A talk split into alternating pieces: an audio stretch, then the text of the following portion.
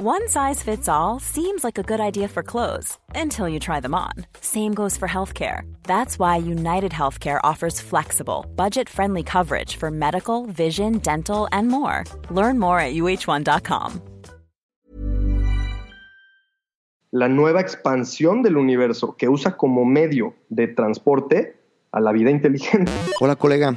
El invitado de hoy, Enrico, es una persona que lleva 15 años siendo empresario tecnológico y curiosamente el valor agregado de su empresa es no depender de Internet. Ahora conocerás un poco más de él, pero te cuento.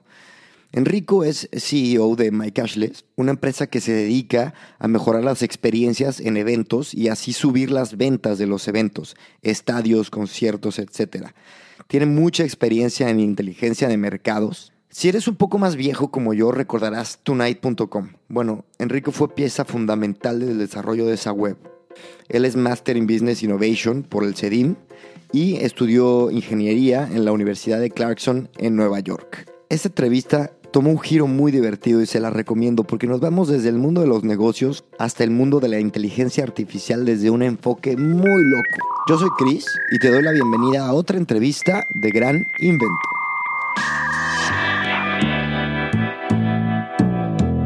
Enrico, muchas gracias por estar aquí. Gracias a ti, Cris, por invitarme. Un honor. Oye, eh, transmitiendo hasta Costa Rica, ¿qué haces por allá? Me vine justo de vacaciones una semanita con amigos, todos del mundo de la tecnología, creadores de apps. Y estamos aquí en un estilo retiro creado por nosotros mismos en una casa súper padre, yendo al mar a surfear y a tirolesas y ya sabrás, jugando como niños. Qué divertido. Oye, cuéntame cómo va tu empresa, en qué estás, qué ha pasado. Bueno, pues primero que nada muy emocionado, muy contento, sintiendo realmente lo que, lo que se siente cuando tu empresa empieza a crecer solita y orgánicamente te está pidiéndote que les ayudes eventos. Y el problema principal que estamos resolviendo hoy es que los dueños de los eventos masivos, Chris, en especial festivales, estadios y torneos, no tienen el control de las ventas on-site. O sea, toda la venta de alimentos, bebidas y merchandising, pues a ellos les dicen el número. Y por más controles que tratan de poner, de que, ah, yo te voy a vigilar que no entre cerveza clandestina para que no la vendas tú y luego no me la reportes, pues hay mil maneras para lograrlo, ¿no? Y por eso tienes estadios con videos en donde la cerveza está diluida, o luego me, entero de historias de terror en, en donde las bodegas este, tienen producto que no es el, que, el real, el, del, dueño. Entonces, todos los estadios y festivales tienen un boquete de robo hormiga que no se sabe a qué nivel está. Podría ser desde el más, nivel más alto o hasta el nivel hormiga. Y nosotros lo que hacemos es, le ayudamos a los, a los organizadores y a los dueños de estas inversiones este, a separar muy bien, por un lado, los dineros y por otro lado los productos.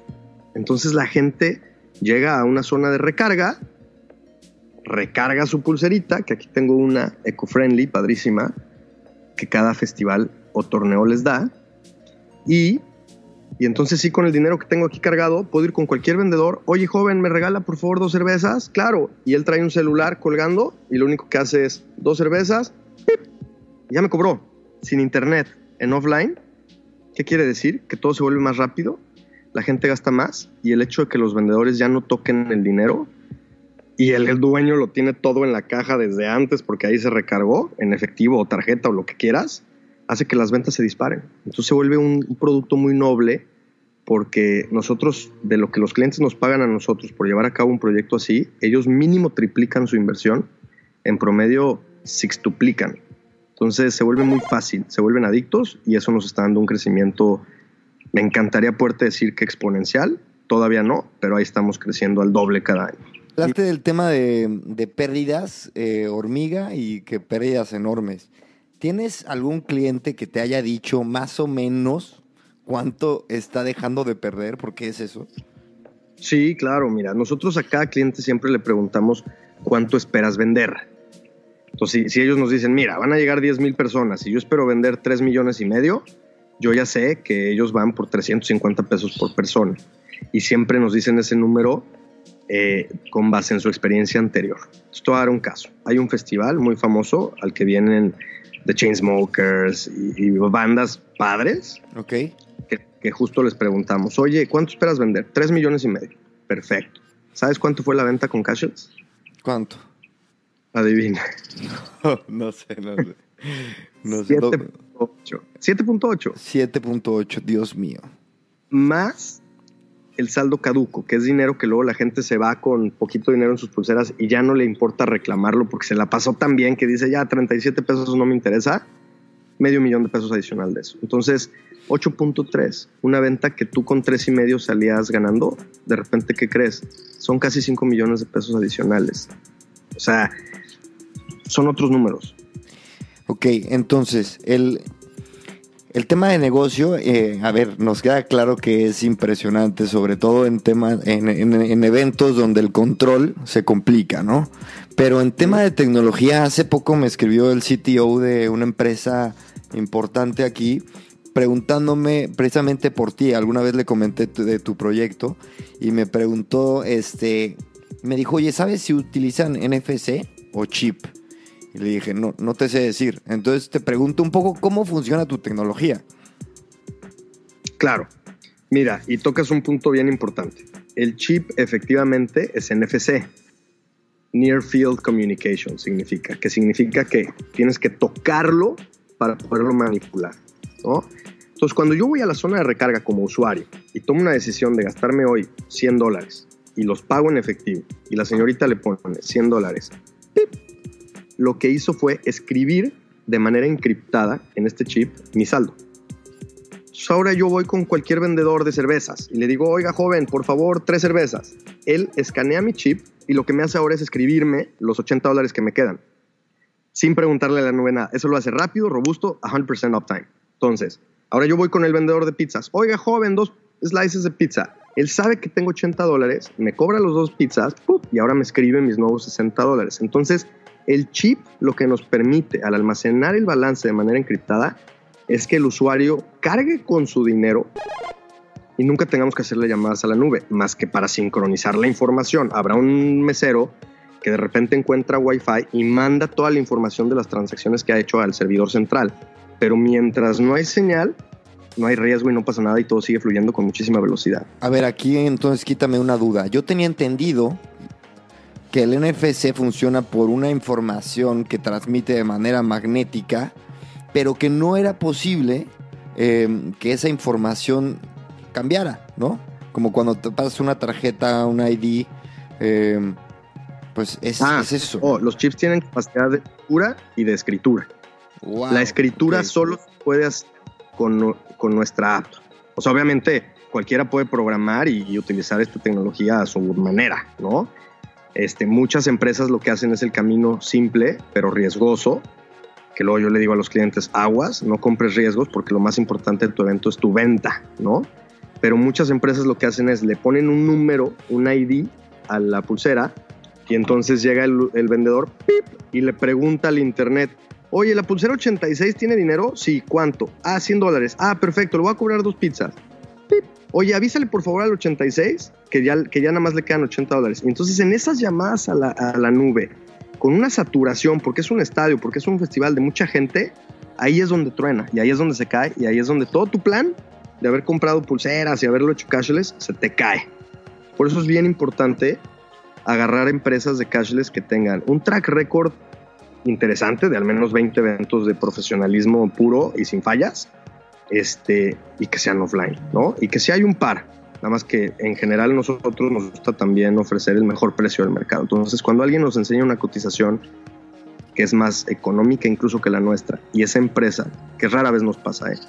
y que esa empresa además tenga un track record de, de, con credenciales serias, nuestro compromiso es superar ese precio, ¿no? Entonces es así como hemos ido ganando mucho mercado, ya estamos en cinco países y está funcionando muy bien, ¿no? Oye, cuéntale, cuenta, cuéntales a, a los que nos escuchen y a mí, ¿qué tan, tanto de tu propuesta de valor tiene que ver con, el, la, con la no necesidad de una conexión a Internet? Todo. Okay. Lo que compran nuestros clientes es la seguridad de que esto va a funcionar. Sin es internet. lo primero. Sin internet.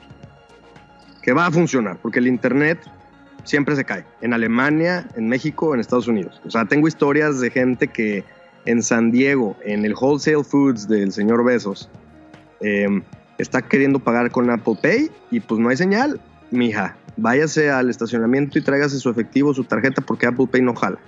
Entonces, te voy a decir qué es lo que pasa. El Internet funciona muy bien, por eso podemos usar Instagram y por eso podemos usar WhatsApp.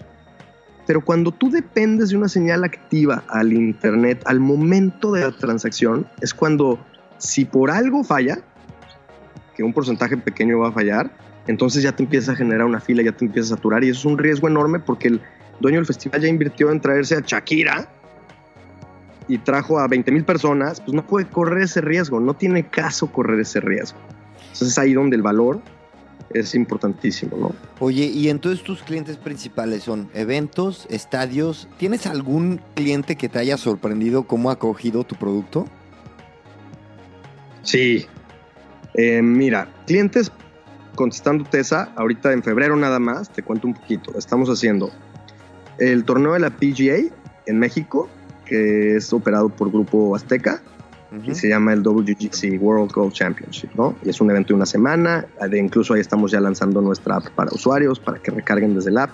Incluso ya no necesitan el chip para hacer todo lo que te conté ahorita, lo pueden hacer con su teléfono como chip. Ok. En, modo avión, eso es también súper interesante, nosotros le llamamos chip. Estamos haciendo también el abierto de tenis de Acapulco con Grupo Pegaso. Este fue el torneo el año pasado operado con nosotros, en el que en el que se ganó el premio al mejor torneo del mundo de la ATP. O sea, oh. y es un orgullo poder estar ayudando a nuestros clientes a crecer tanto. Este cliente, para que te des una idea, Chris, aumentó sus ventas 70% y a nosotros nos paga un 10%. O sea, de, un 10%. ¿Te imaginas? De ese 7 que le crece la venta. Nos paga una séptima parte. Em, además, se ahorró una la nota en comidas para staff y controles y ya sabes, acreditaciones y demás. Hacemos también la Fórmula E, estamos muy contentos porque acabamos de cerrar la cuenta de Fórmula E, gracias. Y ahorita en México es la Semana de la Moda, entonces también estamos haciendo otro festival de arte que se llama Salón Acme y varios eventos más. Entonces estamos contentos, este febrero va de lujo, enero rompimos todos los récords, lo cual también está increíble. Pero justo me preguntabas que si tenía un cliente que me impresionara el cómo lo ha llevado. Y, te voy a decir, todos los clientes, la verdad es que tratamos de, tener clientes que justo nos den ese estímulo. Uno de ellos es Grupo Modelo, que ya nos llevó a cinco países, que por ejemplo ellos ya integraron cashless a su Salesforce. Entonces, desde que tú llegas y das tus datos, la pulsera, ya saben quién eres, pueden dirigir promociones segmentadas a ti por tus hábitos de consumo, pero toda esta información que generan de Christian vive en su Salesforce en automático, ¿no? Es, ya es un own media para ellos y muy inteligentes porque ellos utilizan todos sus eventos como, como estudio de mercado, customer behavior. Ahora, otro cliente que me encanta también es el Papaya Playa. El Papaya Playa fue nuestro primer cliente do it yourself. Son clientes nuestros eh, que, que, por ejemplo, se quedan ya, compran sus celulares, aprenden a usar el sistema y ya no nos necesitan. Y desde su trinchera operan, hacen sus eventos y demás. Y justo este, esta temporada de invierno lanzamos tres productos nuevos te los cuento rapidísimo. Uno es Dispatch, que es el mesero de las mesas VIP, ya no puede cobrar dos botellas de Moet y luego ir a la barra y sacar tres, sino que ya lo hace con un QR de su mesa y la barra ya tiene todas las órdenes que tiene que preparar y sacar y ya ningún mesero puede sacar más producto del que ha vendido. Dos, en el VIP, pues obviamente hay clientes que quieren seis perlas negras ahorita y se las tienes que traer aunque no haya precargado. quitamos este paso de la precarga en VIP y lo que hacemos es abrirle cuenta a clientes con los que, a usuarios finales con los que nuestro cliente se siente cómodo y entonces les damos un chip de cashless igualito, pero que en vez de tener un balance tiene un PIN. Entonces él puede ordenar, ordenar, ordenar, ordenar, ordenar con su PIN y al final se le va a cobrar. ya no tiene que pensar cuánto se quiere gastar. y al final se va a gastar lo que quieras. Ese producto se llama Open Cashless y nos encanta, está jalando increíble. Y un tercero es el de reserva de mesas online. Haz de cuenta, lo que hacemos es, le, generamos un landing al cliente en donde los usuarios pueden precargar saldo incluso para no tener que llegar a pagar al, evento con un QR PIP, se les pone aquí.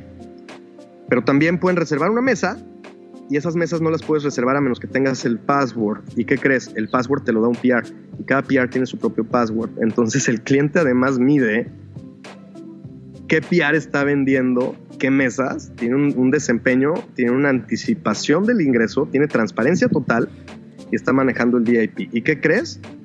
Los ingresos o el dinero, mejor dicho, que se manejaba por cashless todo el año pasado para este cliente que te digo, gracias a estos tres nuevos productos ya se triplicó la cantidad de dinero que estamos manejando a través de la plataforma de cashless. Entonces, nos encanta trabajar con Papaya porque, porque siempre quieren más exigen y lo hacen ellos. Y eso es el tipo de clientes que más nos gusta porque nos dan escalabilidad y, potencial claro, te, de permite te permite escalar. Oye, tocaste un tema muy interesante que es el desarrollo de producto dentro del mismo nicho de cashless.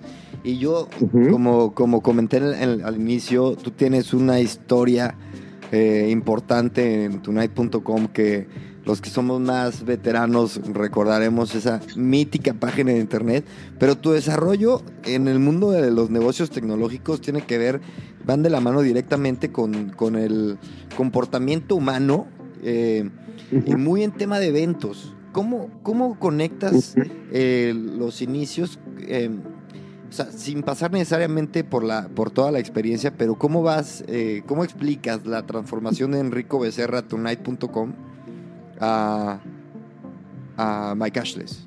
O sea, ¿qué tienen en común? ¿Dónde se conectan? Claro, Chris, mira, el común denominador de todos mis ventures y que es algo que yo aconsejo mucho en mis conferencias que ahora estoy dando, se llama Follow Your Guts. Que quiere decir, escucha ese tu interior que sabe perfectamente qué es lo que a lo que vienes a este mundo. Y si no con claridad, por lo menos te dice si es por ahí. Entonces, yo empecé Tonight, o más bien dicho, a, involucrarme en Tonight, porque algo me decía, me encanta el Internet, métete y crea y, y, genera y haz tecnología, y siempre ha sido mi pasión. Como ingeniero, pues era mi pasión, ¿no? De Tonight empezamos a generar tanta información de usuarios que nos dimos cuenta que podíamos incluso valer más como empresa de inteligencia de mercados que como empresa de exposure de marca. Y nos volvimos una empresa de inteligencia de mercados que, al igual que Cambridge Analytica, perfilábamos usuarios y hacíamos cruces y tuvimos al 75% de los usuarios de Facebook en México mapeados con todos sus likes, amigos, etc. Y eh, estoy hablando de millones de usuarios, ¿no? Y y ahora, estando en esta empresa de inteligencia de mercados, nos dimos cuenta de una problemática que tienen los dueños de los festivales operando sus eventos sin saber realmente si el número que les están dando es el real o no. Y dijimos, oye, pues ¿por qué no? Ya existía en Europa este tema del cashless desde 2010, no es una tecnología nueva, se ha tardado en, en despegar, pero, pero, pero ya existía. Y fue cuando dijimos, vamos a, a resolver este problema. Nos metimos de lleno también un poquito estratégicamente para hacer el core de las experiencias y, viendo el valor que tiene una pulsera también, porque a la gente le encanta tener una pulsera que les dé el acceso a, ¿no? Y, de ahí empezó y tomamos una decisión hace tres años de invertir un poquito más de 100 mil dólares, que era lo que teníamos de presupuesto para, para tecnología en ese entonces. Y yo tomé esa decisión y nos decidimos y nos fuimos de lleno con el cashless y ahorita es que estamos empezando a ver algo de frutos. Te voy a confesar también que, que no falla el, el, intrépido que dice, ah, yo te hago el cashless, ¿no? Este, está padrísimo, yo te lo hago. El año que entra no necesitas a My Cashless, yo te lo armo, hombre. Yo, yo soy muy bueno para la tecnología. Pero no se imaginan lo que hay detrás de seguridad, de encriptación, de, incluso de mejoras que hemos tenido en estos tres años y, me, me, siento muy bien al escuchar a veces a nuestros partners y clientes decirle a esta gente intrépida, ¿sabes qué? Nunca los vas a alcanzar. Ya, llevan tres años, millones de dólares invertidos. Ánimo, güey. Si te quieres desgastar, inténtalo, pero ya no hay manera. Y eso, obviamente, nunca nos confiamos. La competencia es bienvenida.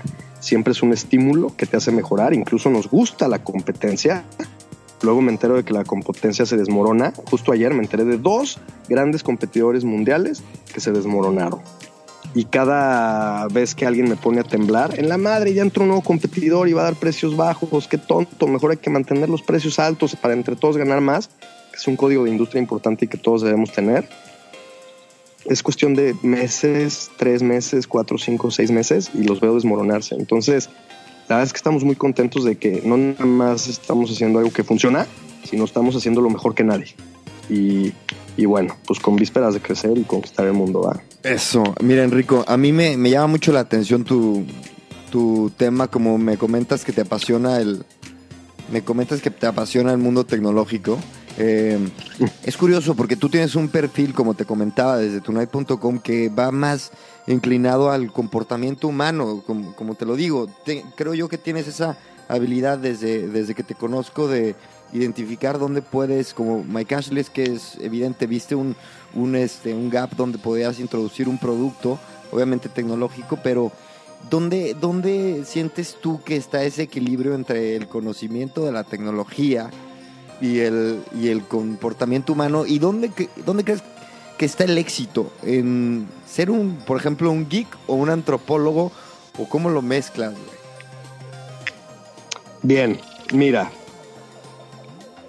Son dos preguntas. La primera, el tema de cómo mezclarlo. Si te fijas, Mark Zuckerberg es un sociólogo natural.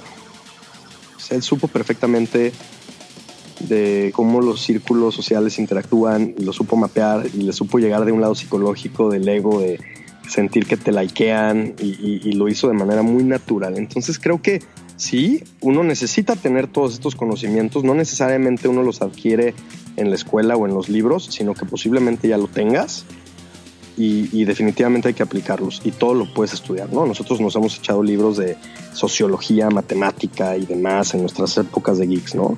Entonces sí es importante, yo te diría, más que mezclar, ser muy curioso y estar constantemente alerta con los oídos de elefante, midiendo números, benchmarking, competencia, ta, ta, ta, ta, ta, ta. O sea, si te dijera cuánto tiempo al día hago yo nada más de research y tengo gente enfocada a research nada más, pues es muchísimo. ¿Por qué? Porque tienes que estar atento, tienes que estar viendo cómo se mueven los números, tienes que estar viendo cómo se mueven los comportamientos, las personas, qué si les gusta, qué no, cuál es el feedback del cliente. Por eso también escogemos clientes que nos dan feedback. El cliente que nunca para de negociar y que siempre te está ocultando sus verdaderas ganancias para poderte negociar más, es clientes que no queremos e incluso los dejamos ir, ¿no? Porque es más importante el feedback incluso que el pago. el pago también es importante porque es una manera en la que el cliente te dice, valoro lo que haces y quiero más de ello. Buenísimo. Este, y incluso entre más le cueste, más lo va a valorar. Eso es algo que he aprendido también, ¿no? Si tú vendes barato, solo estás haciendo que, tu venta no, no, no, exista. En cambio, si vendes, no te quiero decir caro, pero al valor que tiene realmente, con un buen retorno, pero al valor que tiene realmente tu, tu producto, pues entonces va a haber un día que el CFO diga, oigan, estos 600 mil dólares, ¿les estamos sacando provecho, sí o no? Pues están en segundo lugar de nuestro budget, necesitamos asegurarnos que esa inversión se desquita y eso genera interés y genera compromiso de parte de tu cliente para que las cosas salgan bien. Y exigencia. Nosotros vendemos, vendemos al precio que vale solo para asegurarnos que también tenemos un compromiso de nuestro cliente y que no nada más hacer que las cosas salgan bien, sino además ser muy abierto con feedback para construir. Es lo que más vale. Ahora me decías, ¿cuál es el truco del éxito, no? O cuál es una de las cosas más importantes. No me acuerdo cómo planteaste la pregunta, pero por ahí va. Te voy a decir, eso me lo enseñó Pierre, en realidad. Es saber decir que no. Y cuando tú empiezas un negocio, entiendo que empiezas en una etapa de apertura. Quieres explorar, quieres ver hasta dónde puede llegar, hasta dónde puede llegar o hasta dónde puede llegar tu alcance. Pero otro tip que me dio otro de mis grandes mentors y mi mejor amigo, el buen Gentry Underwood, fue startups focus or die. So you either focus or you die. Entonces necesitas estar enfocado en lo que estás resolviendo y eso tiene mucho que ver con que tengas bien definido cuál es el problema que estás resolviendo y no te salgas de ahí hasta que lo resuelvas. Entonces, por ejemplo, Pierre muy bien un día me dio un ejemplo. Me dijo, mira, nosotros teníamos dinero para 90 semanas de desarrollo y para sacar un producto exitoso los usuarios nos pedían a gritos que quitáramos el Facebook login y que hiciéramos un login normal de email y password.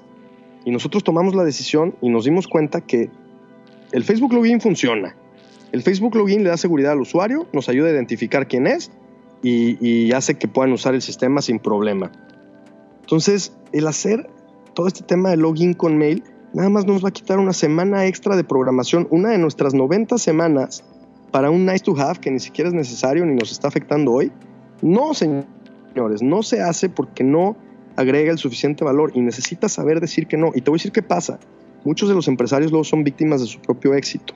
Y eso nos pasó en Tonight y en las empresas que hemos generado, que, que das un golpe tan duro que todo mundo conoce de tu producto y ahora todo mundo se le ocurre que como tú sabes de tecnología, seguramente los puedes ayudar en su gran idea de esta nueva app que ellos quieren desarrollar. Y si tú no aprendes a decir que no y te enfocas al problema que estás resolviendo, te puede llevar, te lleva el baile y, y te la vives explorando opciones que otros quieren resolver sin tener tracción, ¿no? A nosotros también nos llega mucho cliente que es, ay, es que voy a abrir un hotel en seis meses y que seguramente nos va a ir bien, pero todavía no sé cuánta gente voy a tener al mes.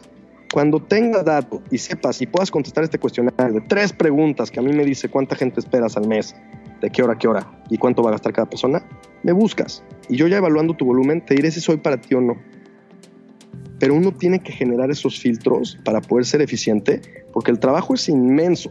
Si quieres tener éxito, enfócate y aprende a decir que no. Wow, qué buenos consejos. Em, cuéntame, en el tema del liderazgo, llevas, llevas siendo un líder y jefe desde, desde hace muchos años y evidentemente has aprendido mucho. ¿Qué nos aconsejarías em, a los que tenemos un, proyecto, un equipo, para tener en cuenta eh, como, no sé, tal vez como reglas, para gestionar un equipo, para mantener los ánimos, para mantener el focus que nos dices. ¿Qué, medidas tomas tú? Son varias preguntas en una, pero para que te dejes ir. Ok, sí, ese es el reto más cañón que existe. Y estoy agradecido de primero que nada, y el primer consejo es crear un equipo, ¿no? Un equipo de gente tan talentosa o incluso como bien dicen, mucho más talentosa que tú. Y yo afortunadamente tengo eso con, con mis dos socios, tres socios principales, y, y, nos sabemos dividir el trabajo de una manera súper práctica. ¿no? Uno se encarga de los dineros, los cobros, los contratos, otro se encarga de que las implementaciones salgan perfectas y yo me encargo de generar negocio y de ser un QA, ¿no? de, de que todo está fluyendo. Este, y de esa manera, te juro, ni siquiera necesitamos estar juntos. Uno vive en Texas, otro vive en México, yo ahorita estoy en Costa Rica y las cosas siguen fluyendo. Tenemos gente en Rusia, tenemos gente en China, tenemos gente en Alemania, tenemos gente en Veracruz, tenemos gente en México y, aún así, gracias a las nuevas herramientas, podemos fluir y todo el mundo tiene claro lo que tiene que hacer. Y, y, bueno, y luego viene la parte de incentivos, ¿no? Porque como dices, mantener a la gente motivada y contenta yo creo que ahí de las cosas que más me han funcionado, uno es compartir la visión, que obviamente compartir la visión pues implica muchísima confidencialidad y contratos. Nosotros todos en la empresa tenemos non-competes, ¿no? Quiere decir que si uno sale, no puede competir ni utilizar todo lo que sabe ni a favor ni en contra de la empresa misma. Y cuando alguien nos ha llegado a preguntar, oye, este, por ejemplo, uno de los empleados un día me dijo, oye, es que yo siento, si yo ofreciera un trabajo, quiero poder utilizar parte de todo que estoy aprendiendo. Y la madre le dije, mira, estamos en un barco, ya el barco ya zarpó. Si uno no, no cumple con las reglas, va para los tiburones, güey.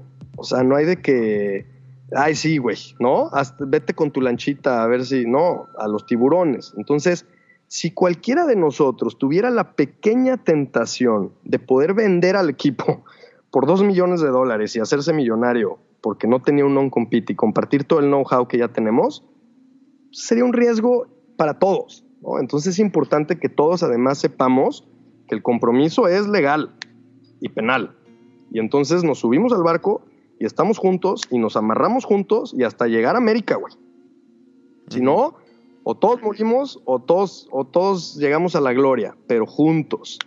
generar esa unión, esa hermandad, la verdad es que en gran parte la cultura del equipo la han creado mis socios y han armado equipos de gente súper capaz. También tenemos muy claros los estándares y sabemos que esto solo lo vamos a lograr con gente que da, deja tú el doble o el triple, da 100 veces más que una persona normal. Y están ahí con responsabilidad, con empuje, con entrega, con, feedback, con resultados. Y solo así puedes generar un, dinamismo que como equipo pueda florecer.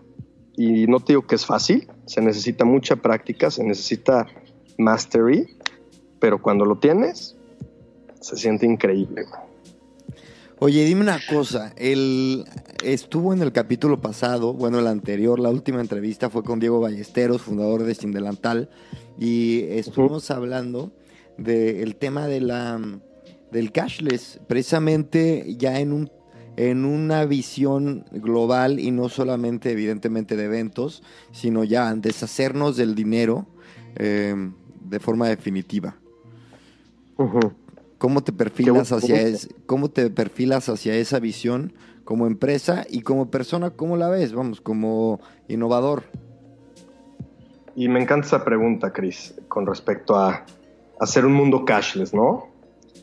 Si te fijas, China ya lo logró, a medias, porque siguen utilizando el efectivo. Suecia ya también lo logró.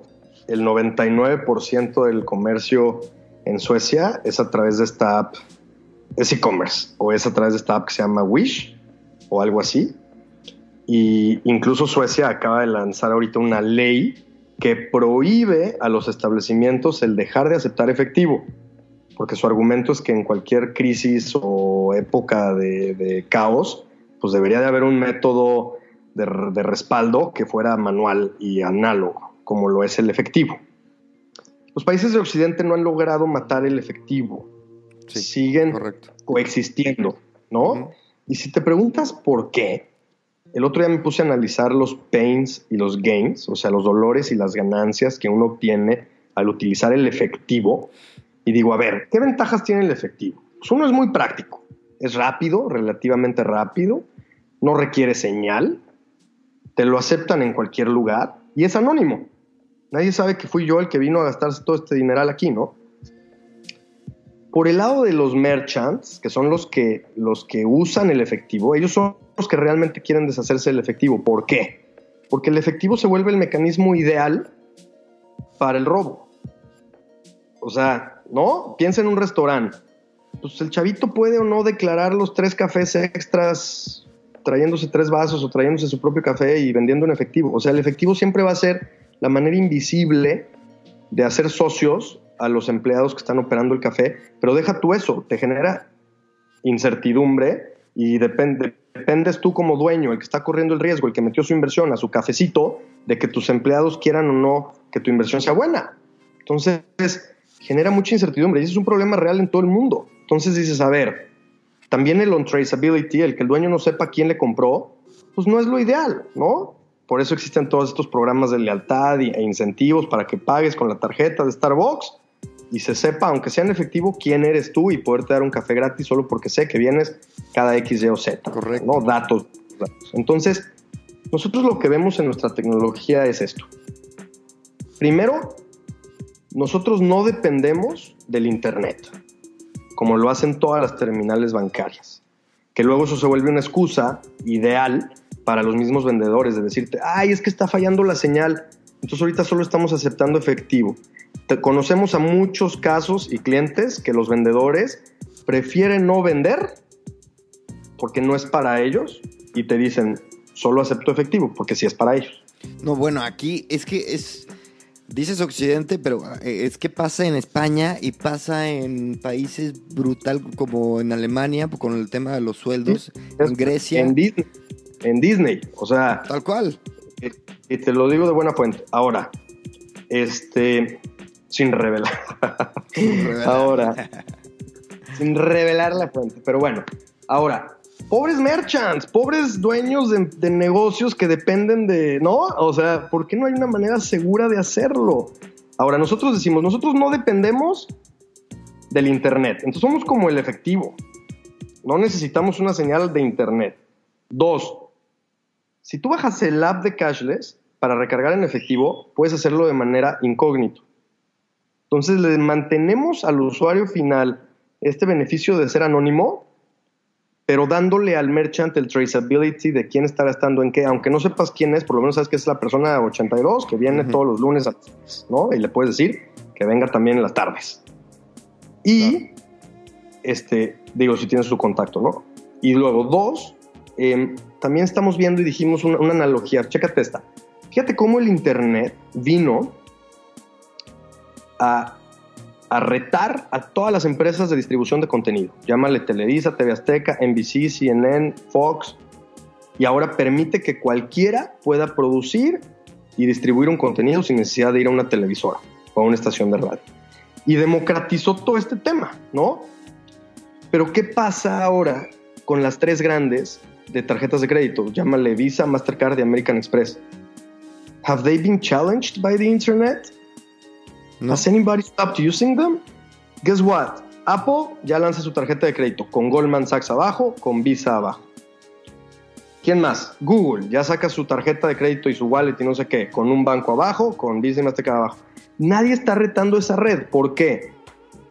Porque ellos ya hace 50 años pusieron un chorro de terminales y hace sentido apalancar esa red para tener aceptación en cualquier lado del mundo, que es muy valiosa. No te Sí. digo que no, yo ahorita estoy en Costa Rica, pues puedo ir a un bar y solo porque sé que tengo una Visa Mastercard sobrevivo. Si Ya, no, pero, pero, pero esa es la razón, ¿no? Tal cual. Sí, pero fíjate, todos los Challenger Banks, y me gusta decirles Challenger Banks, se cuelga de infraestructura actual, inteligente, ¿no? Pero American Express tuvo que crear su propio circuito de terminales, one by one. Y siento que a veces nos, nos, nos ¿cuál es, cuál es la traducción de get overwhelmed? Este, Abruma. nos, nos abruma el hecho de pensar que en todos lados se acepta American Express. ¿Pero qué crees? No es cierto. Hay bien poquitas terminales American Express. Ya hay más Ubers en la Ciudad de México que American Express. Entonces, ¿qué pasa? Que, que nosotros en eso estamos. estamos. Nosotros nos dimos cuenta que, que una persona cualquiera puede descargar nuestra terminal punto de venta sin necesidad incluso de traer hardware como el swipe the card, que cueste un dólar o dos o cinco, pues te lo ahorras. Y, y nosotros en, en la misión en la que estamos es en empoderar a los líderes de comunidades a que puedan emitir su propia tarjeta American Express de regalo. Eso sí, no es de crédito, es de regalo. Entonces, yo, yo ya generé la tarjeta de regalo que se llama Enrico's Card. Les digo a todos los usuarios, miren, pueden recargar esta tarjeta y estas son las reglas de reembolso.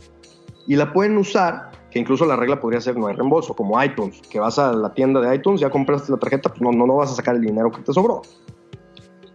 Y genero yo una red de merchants que aceptan la tarjeta y con ellos yo también genero reglas de revenue share, que hoy es un show en el mundo tradicional poder medir estas reglas o estos resultados, ¿no? Oye, me debes el 20% de tus ventas, según tú, lo que tú me digas que vendiste. Ahora no, tu única manera de cobrar es con este dispositivo, que es uno de los, de los celulares de la red que aceptan esta tarjeta. Y eso lo hacemos, Chris, festival por festival, torneo por torneo. Es una emisión de una tarjeta o brazalete, si así le quieres llamar. También pueden ser tarjetas para que la gente las use en los establecimientos que la aceptan y que, y que un dueño de esa comunidad tenga visibilidad total.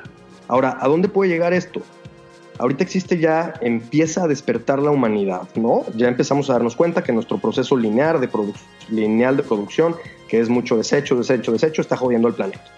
Y entonces empieza a haber este, esta necesidad de generar economías circulares, en donde todo se reusa, todo se recicla, hay un control, etcétera. Ya empieza a haber huertos locales, ya empieza a haber gente que siembra su propia comida, ya empieza a haber un interés. Tengo uno de nuestros mentors que es un PhD en, en, en ciencia, Peter Asmi, canadiense, tipazo, lo quiero mucho, que me dice, güey, hay estudios en pueblos en Canadá que si la gente consume local y verdaderamente se compromete a consumir local, el multiplicador económico incrementa. Hace sentido. Disminuyes fugas de dinero que se va a las grandes corporaciones, se queda en el pueblo para circular y que todo el mundo tenga más dinero. ¿Ok?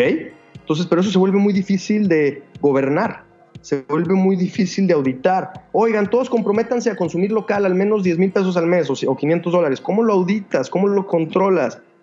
Todos metan dinero a esta tarjeta digital y gástenla en todos estos establecimientos del pueblo autorizados y así vamos a generar una economía circular. Y para que un establecimiento pueda aceptar el pago necesita tener ABC. Se vuelven herramientas de governance y lo acaba de decir Mark Zuckerberg. Los próximos 10 años, they're all about building tools for communities to auto-govern. Y en ese negocio estamos. Ese es nuestro propósito de transformación masiva. Es el empoderar a los líderes de comunidades y a las comunidades mismas a autogobernarse con una moneda local con la que pueden generar incrementos en su efecto multiplicador. Ayer publiqué el capítulo de Shopify de por qué creo que Shopify es la única empresa que puede, y lo digo, ¿eh? es la única empresa que puede darle miedo a Amazon. Te voy a contar la, experiencia. Estoy trabajando con una empresa de, de tortillas de maíz en España que le está yendo muy bien y gran parte de eso es la tecnología que estamos implementando y una tecnología que acabamos de implementar de Shopify es el cobro eh, con una app, pero en punto de venta. Y lo único que nos da esa aplicación de punto de venta es control. Control de lo que hay en, inventario y de venta. ¿Vale? Pero no puedes cobrar. Me pregunto yo, ¿qué pasaría si en un año... Espérame, ¿qué no puedes, ¿cómo que no puedes cobrar? Tú no puedes cobrar con la aplicación. Tú puedes cobrar con efectivo o con tu tarjeta. Pero la aplicación no tiene un no tiene un NFC, no tiene un QR code. Esto es Shopify. Te estoy hablando de una empresa de 40 billones de dólares y de las eh, empresa de la cual su revenue anual viene de los pagos, porque tiene una pasarela de pagos espectacular, que de hecho no está disponible todavía en México. Pero em, ¿qué pasaría? ¿Qué pasaría si de repente un player como Amazon, como Shopify empieza a, llevar esto a cabo. Evidentemente sabemos que va a haber una resistencia del gobierno, porque como dijiste, bien dijiste, el out-governance es, un, poco la tendencia de, la tecnología, pero esto cambiará el mundo. Sí, mira, qué bueno. A nosotros nos encanta, te digo, la competencia porque además los vemos como partners. Toda nuestra competencia son partners que tenemos el mismo propósito en común, que es crear un mundo cashless, ¿no? Pero ellos, no cobran, ¿eh? Shopify no te cobra, o sea, no, tú, yo sé, pero, dices que en cualquier momento qué pasaría, ¿no? Si lo hicieran. Este, entonces, ¿qué pasaría? Pues qué cool, la gente ya podría, y ese es el negocio en el que nosotros estamos. Nosotros estamos en el on-site commerce. Deja tú el e-commerce. El e-commerce facturó 3 trillones de dólares el año pasado. ¿Cuánto vale el on-site commerce? ¿No? Y Shopify está empezando a pisar esos territorios. Y qué bien que lo estén haciendo. Ahora, integrado a tu e-commerce también, que es lo que nosotros hacemos. Nosotros le permitimos a los dueños de, eventos prevender saldo, productos, accesos, ¿no? Ahora, este, ¿qué pasaría? Pues sí, haber muchísimo más transparencia, control, etcétera. Y si dices que aceptan efectivo y tarjeta on-site, están en el lugar correcto, o sea, lo están haciendo muy bien. Ahora, nosotros nuestro approach es distinto. Nosotros no estamos pensando en, ir con los merchants directo para que todo el mundo pueda pagar con la tarjeta My Cashless o con la app My Cashless, sino que nosotros lo que hacemos es le permitimos a dueños de muchos puntos de venta generar un control y una transparencia de todos esos puntos de manera unificada en un mismo lugar. ¿Cómo es eso? Nosotros, nuestro cliente hoy, Chris, sería alguien que tiene 40 tiendas, no una nada más. O sea, está increíble que, que Shopify vaya por todos esos merchants y demás. A lo mejor hay cierto overlap, lo entiendo. Pero, pero bien, pues va para allá. No, entiendo. tú tienes, tiene, a ver, o sea, el negocio es distinto. Simplemente, o sea, todos vamos hacia allá. O sea, hacia allá va el gobierno, hacia allá va las regulaciones y hacia allá va Facebook con las criptomonedas. Todos estamos llegando a un punto donde sabemos que tenemos que hacer más transparente el tema de, pagos, agilizar y descentralizar el, pago, ¿no? Que por cierto, ya viste que Drew es nuevo miembro del consejo de Facebook. ¿Quién? Drew, el fundador de Dropbox, anunció hace dos días que es el nuevo, está, es parte del board de Facebook, güey. Y ya está así con Mark Zuckerberg, resolviendo los problemas importantes del planeta. Pues tú que lo conoces a Drew, que ¿eso es bueno o malo? Drew es buen tipo, ¿no? Tipazo. Es un toro que sabe escalar, ve lo que ha hecho con Dropbox, es un güey consciente, es un güey súper inteligente y pues el estar haciendo mancuerna con Mark Zuckerberg me parece también siento que los mismos building blocks están juntos, están empezando a embonar. Oye, qué bueno que habla, empezamos a hablar de gigantes, porque este, este programa trata mucho de eso, de hablar un poco de las grandes industrias. Y este quiero que me digas un poco qué piensas primero del, del, mundo del mercado humano tecnológico. Em, ¿Cómo sientes? ¿Qué perfiles nos faltan? ¿Qué perfiles nos sobran? ¿Qué, qué, punto de vista tienes en, relación a los perfiles tecnológicos? Órale, mira, em, así como los grandes iluminados que han existido, ¿no? Llámale Jesús, Mohamed Ali, Mahatma Gandhi y el que tú quieras, güey, que todos suenan, todos suenan igual. Mahamad Lahara Ajá. Siento yo, siento yo que hoy, en el 2020, es cuando más seres iluminados existen y han existido y están vivos al mismo tiempo. Llámale desde Greta hasta quien quieras que está haciendo algo que transforma el planeta para bien, idealmente de manera masiva y escalable, ¿no? Em, siento que es un momento de oportunidad inmenso para todos y siento que como todas, todas las, las nuevas creaciones, tienen sus etapas, tienen sus etapas de crecimiento, disrupción, adaptación, evolución, etcétera, ¿no? Y, y siento que la tecnología ahorita está en este todo mundo lo está criticando y diciendo que no, que nos ha quitado este, personalización, humanidad, etcétera, etcétera, etcétera. Al final, yo soy un optimista y estoy muy, muy claro con la tecnología está generando mucho más este valor positivo al mundo que el que le resta. No digo que no le reste, siento que siempre tenemos que tomar en cuenta lo que le resta Oye, Coca-Cola facturó N millones de dólares al año. Qué chingón. Ese fue el valor que agregó a un mercado que estuvo dispuesto a pagar por ello. ¿Y cuánto restó? Cuando empecemos a tomar en cuenta las restas, entonces vamos a tener el número real. Y no nada más de lo que tú haces, sino de lo que impactas en la cadena productiva, hacia adelante y hacia atrás. A quién le compras y cómo esa persona obtiene los recursos que te da. Y a quién le pagas bueno, es lo mismo que a quién le compras y quién te compra y cómo esa persona o entidad obtiene los recursos con los que te paga. Entonces, la tecnología, sí, están todos los riesgos. Seguramente ya viste la serie de Animatrix. No. ¿No? Bueno, ese es un must. Es el tema filosófico de la época y ya tiene 20 años okay. de existir. Pero básicamente te habla de los riesgos y del cómo el humano podría terminar encapsulado siendo la fuente de energía de los robots, güey. ¿No? Yo soy un fiel creyente que el universo lo vamos a conquistar con robots y nosotros tenemos que crearnos nuestro propio Edén como seres humanos en la Tierra y o en cualquier planeta habitable con un ecosistema circular que coexista y, en armonía con su entorno y estamos en ese proceso, estamos apenas despertando y lo vamos a lograr. No hay nada que no hayamos logrado como seres humanos. Dios mío, vaya tema. Eh, oye, a ver, y, lo dije rápido, cabrón. No, ya sé, ya sé, no, porque es un tema filosófico eh, brutal. Dime una cosa, ¿cómo ves a Amazon? Eh, ¿Más villano o más innovador? ¿Dónde, dónde, cómo lo ves ahí? Ahí te va, lo mismo que te dije ahorita. Es una empresa que ya vale N, no me acuerdo ahorita el número exacto, este, genera, quiere decir que genera mucho valor al mundo ¿Cuánto le resta? Tú dime realmente, ¿vale la pena o crees que, le resta más de lo que le genera? No. Y ese es siempre el dilema en el que estamos como seres humanos. ¡Ay!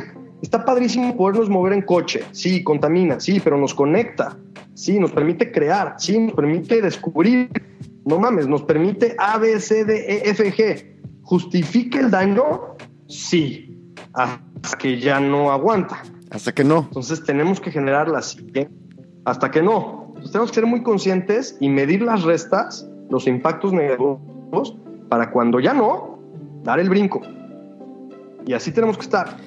¿Y, qué, quién, crees que puede, quién crees que puede ayudarnos a equilibrar un poco la posible maldad que pueda llegar a, o, lo que nos reste que pueda llegar a generar Amazon?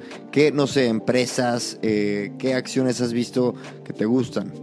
La conciencia, es la conciencia humana. Es la conciencia humana y es el despertar humano de lo que ahora se necesita. Y entonces es el que priorizamos, ¿no? ¿Priorizamos el crecimiento? ¿Priorizamos el desarrollo? ¿O priorizamos la sustentabilidad ante todo y, el, y el mantenernos humanos y conectados de una manera real? O sea, y eso se va dando e, evolutivamente conforme va sucediendo. Y entonces yo me considero un optimista que sé que eso va a suceder en su momento, que vamos a empezar a priorizar las cosas porque no nos queda de otra. Me parece brutal que, me, parece, brutal que tú encuentres como factor de equilibrio antes que la competencia, capitalismo o regulación gubernamental, la conciencia. Me parece muy muy sabio, de verdad, muy buen insight. Oye, en temas de no nos caería mal, perdón, un gobierno global que tuviera autonomía para cuadrar a todos y que ya China no nada más piense en China y Estados Unidos no nada más piense en Estados Unidos, sino que ya haya un consenso global de planeta Tierra, ¿no? Este, se ha buscado, ahí están las Naciones Unidas, no sirven de mucho, pero podríamos a lo mejor en este despertar de conciencia generar este tipo de mecanismos que a través de la tecnología impulsen movimientos visibles de acción que beneficien al planeta. ¿Por qué no? De hecho, esas cosas ya se están cocinando. Wow, pues sí. Eh, ya ves ahí a Inglaterra saliendo de la Unión Europea eh, justamente esta semana, ¿no? Interesante que lo comentes. Sí. Dime una cosa, en temas de software, de, perdón, de hardware, ¿qué te emociona? De hardware, fíjate, me voy a ir otra vez un poquito filosófico, pero creo que está entretenido. El, el universo explotó siendo puro hidrógeno. Las primeras estrellas, se les llama estrellas de primera generación, eran de puro hidrógeno. Ahí se cocinó el carbono, el hierro, el oxígeno, el nitrógeno. Y no me acuerdo qué otro. Explotan estas estrellas y se generan la segunda generación de estrellas, que son estrellas sucias, que ya tienen estos seis elementos que se están cocinando. En nuestro sistema solar, casual y divinamente, no tuvo la gravedad suficiente para chupar todos los materiales hacia el sol, ni para expulsarlos. Los dejó ahí flotando, polvo, dando vueltas alrededor. Si te fijas, los cuatro primeros planetas son más densos que los siguientes cinco o cuatro, dependiendo de si Plutón o no.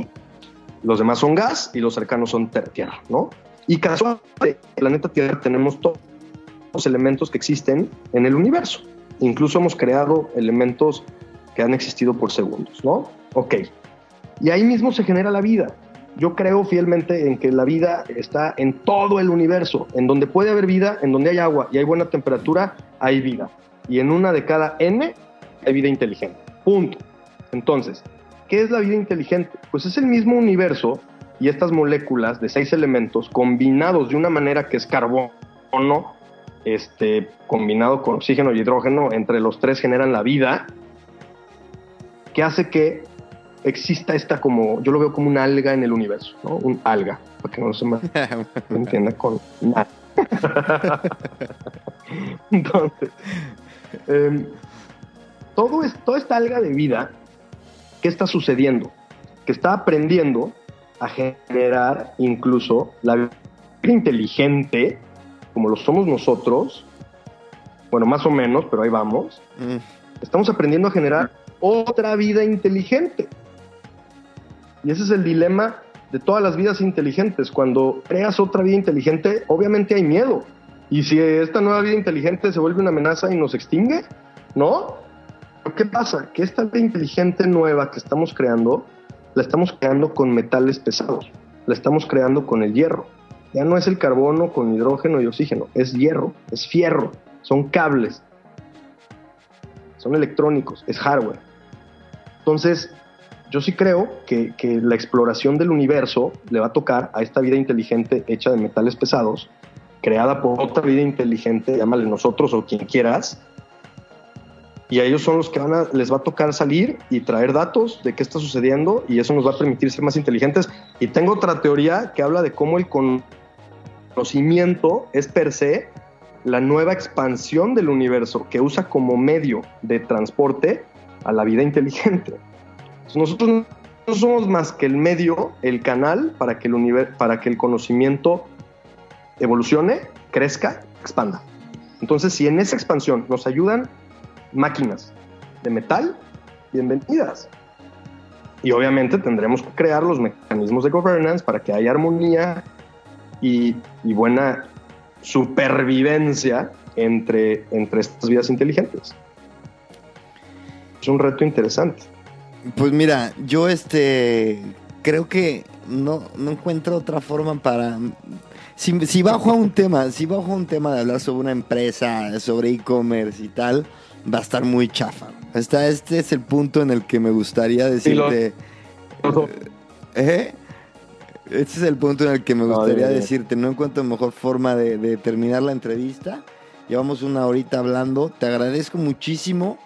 Te, te deseo obviamente lo mejor de los éxitos, te lo, te lo mereces. A ti y pues un honor, gracias por haberme invitado y cuando quieras, es que felices de compartir. Venga, la próxima entrevista en persona, ¿no? Me parece, en México. Ya la bandera, muy bien. Ya veremos. Un abrazo. abrazo a ti, que estés muy bien. Gracias. Chao. Gracias.